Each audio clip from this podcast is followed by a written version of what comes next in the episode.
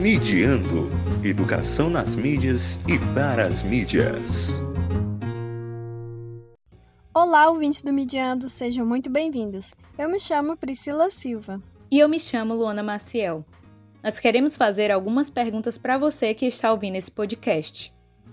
Quantas vezes você já sentiu que o seu dispositivo, seja ele um celular ou um computador, sabe mais sobre você do que você mesmo?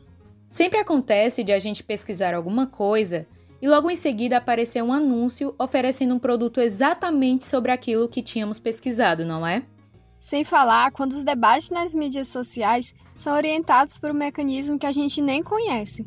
Afinal, quem escolhe qual conteúdo vai aparecer mais ou aparecer menos em nossas redes sociais? Por que será que isso acontece? O que a internet é capaz de saber sobre a gente que nem mesmo a gente sabe? Então, para entender um pouco mais sobre isso, fique ligado no nosso podcast, porque hoje vamos debater sobre mineração de dados e vigilância nas redes.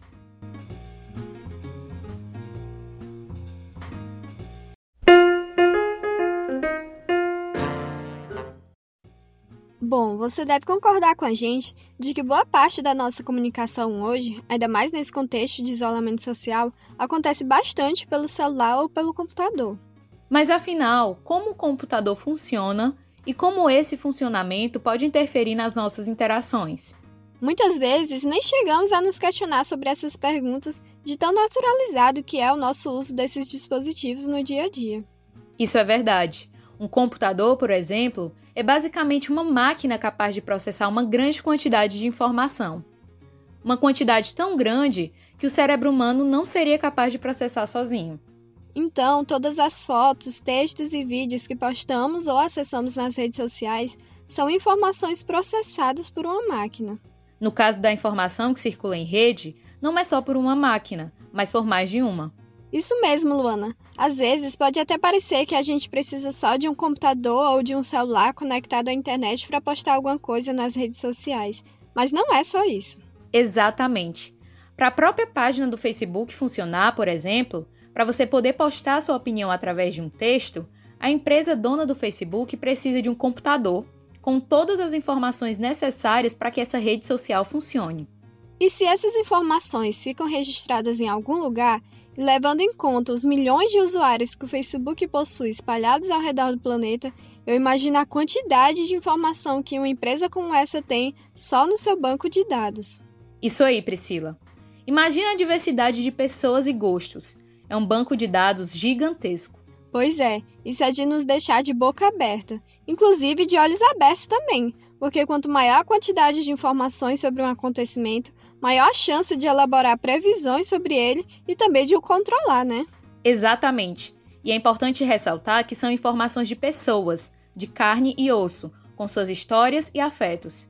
É diferente de você coletar informações para controlar um fenômeno natural, como um terremoto ou uma enchente.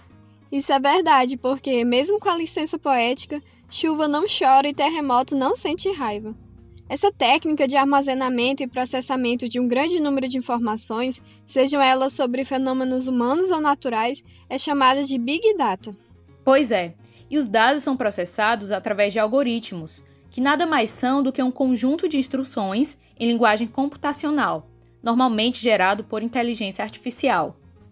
Matemática e cientista de dados Cat O'Neill, em seu livro Armas de Destruição Matemática, Weapons of Math Destruction, ainda sem tradução para o português, nos conta como os algoritmos, baseados em Big Data, estão prejudicando nossa vida social. Isso. Ela inclusive chegou a trabalhar para o mercado financeiro, mas após perceber o dilema ético disso tudo, abandonou o cargo de analista e se juntou a movimentos que protestam contra a indevida influência das empresas do setor financeiro, como a Occupy Wall Street, criada em 2011 na cidade de Nova York.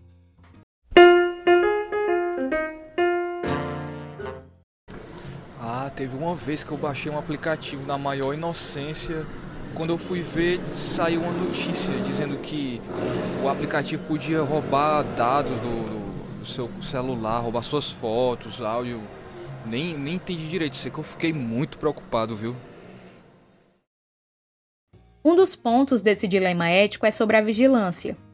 Talvez nunca, nem no pior regime autoritário, estivemos em um contexto onde o controle social fosse tão mais fácil, justamente dada a possibilidade de observar e prever o comportamento das pessoas através dessas técnicas de coleta de dados.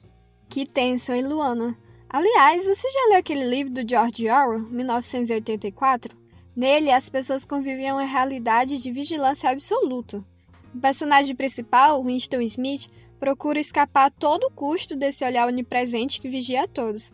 E na história, ele encontra no seu apartamento um ponto cego, onde as câmeras do Grande Irmão, ou Big Brother no original, não conseguem captá-lo.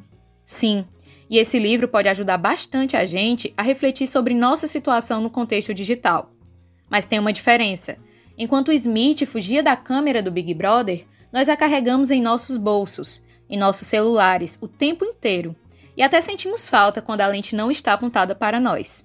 Inclusive, as consequências sociais e políticas dessa constante exposição das nossas informações pessoais podem ser muito graves, viu?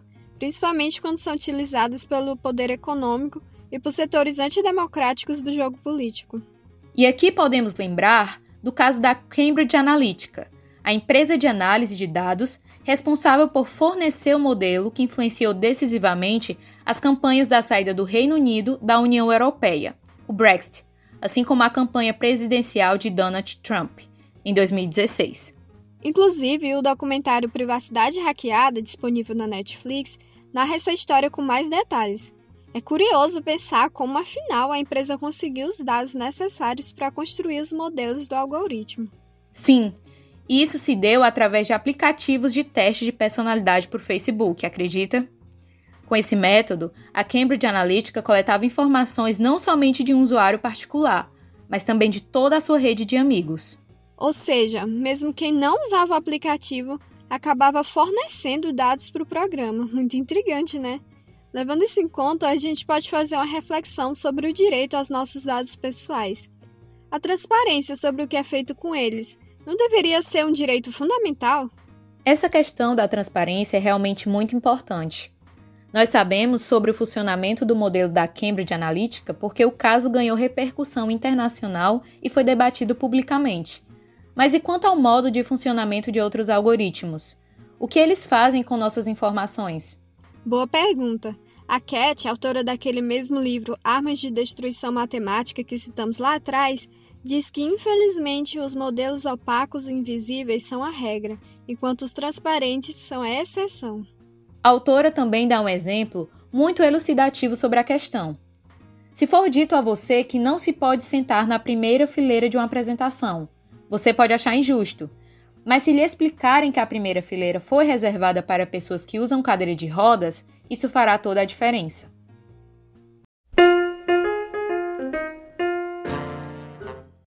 Talvez isso da transparência seja um dos pontos de partida para se pensar em uma solução para esse dilema. O Dilema das Redes, inclusive, é o título de um outro documentário sobre o tema. Sim, verdade. Esse documentário se preocupa menos em reconstruir uma série de fatos, como faz o último, e mais em trazer uma reflexão geral. Nele, você que está nos ouvindo, pode encontrar mais depoimentos e reflexões de pessoas que trabalharam como desenvolvedoras de algoritmos para empresas como o Google e o Facebook. Inclusive, uma frase muito marcante no documentário é: se você não paga pelo produto, você é o produto. Muito forte, né? Sempre acabo identificando isso quando navego nas redes. Exatamente. Só que o Google e o Facebook não avisam você sobre isso. Mais uma vez, a gente volta para a questão da transparência como algo fundamental para resolver esse problema. Sim, por isso é tão importante a educação midiática nesse processo. Com certeza, viu? Porque se a gente aprender a ler a lógica das mídias que utilizamos, o modo como elas operam, suas potencialidades e também os seus limites, vamos conseguir identificar melhor os nossos direitos nesses espaços e lutar por eles.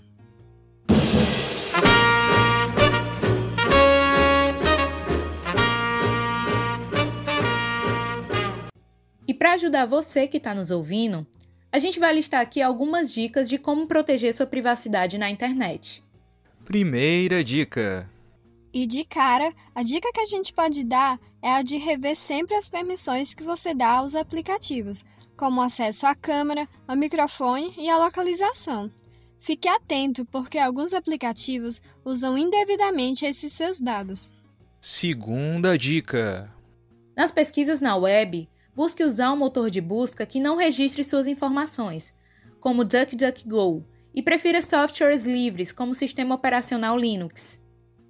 Terceira dica: Fique atento quanto à oferta gratuita de algum produto, porque quanto mais informações você tiver que fornecer a um site, mais cético você deve ser quanto ao uso dos seus dados.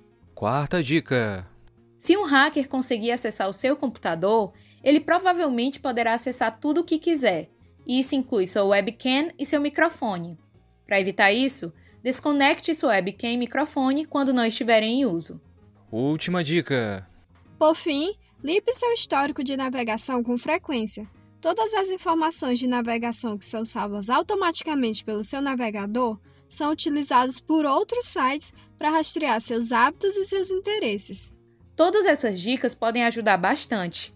E você pode aprofundar essa discussão assistindo aos documentários Privacidade Hackeada e também O Dilema das Redes. Ambos estão disponíveis na Netflix. E claro, também fique atento às plataformas do projeto Mediando para ter acesso a mais conteúdo sobre educação midiática em diversos formatos e linguagens. Bom, esperamos que você tenha gostado do nosso podcast sobre as armas de destruição matemática por trás da mineração de dados pessoais nas redes.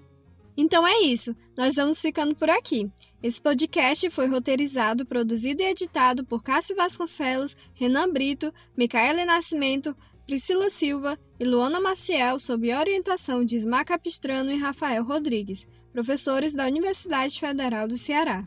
Obrigada por nos ouvir e lembre-se, fique de olho e sempre busque aprender mais sobre os seus direitos na internet. Isso mesmo. Até a próxima.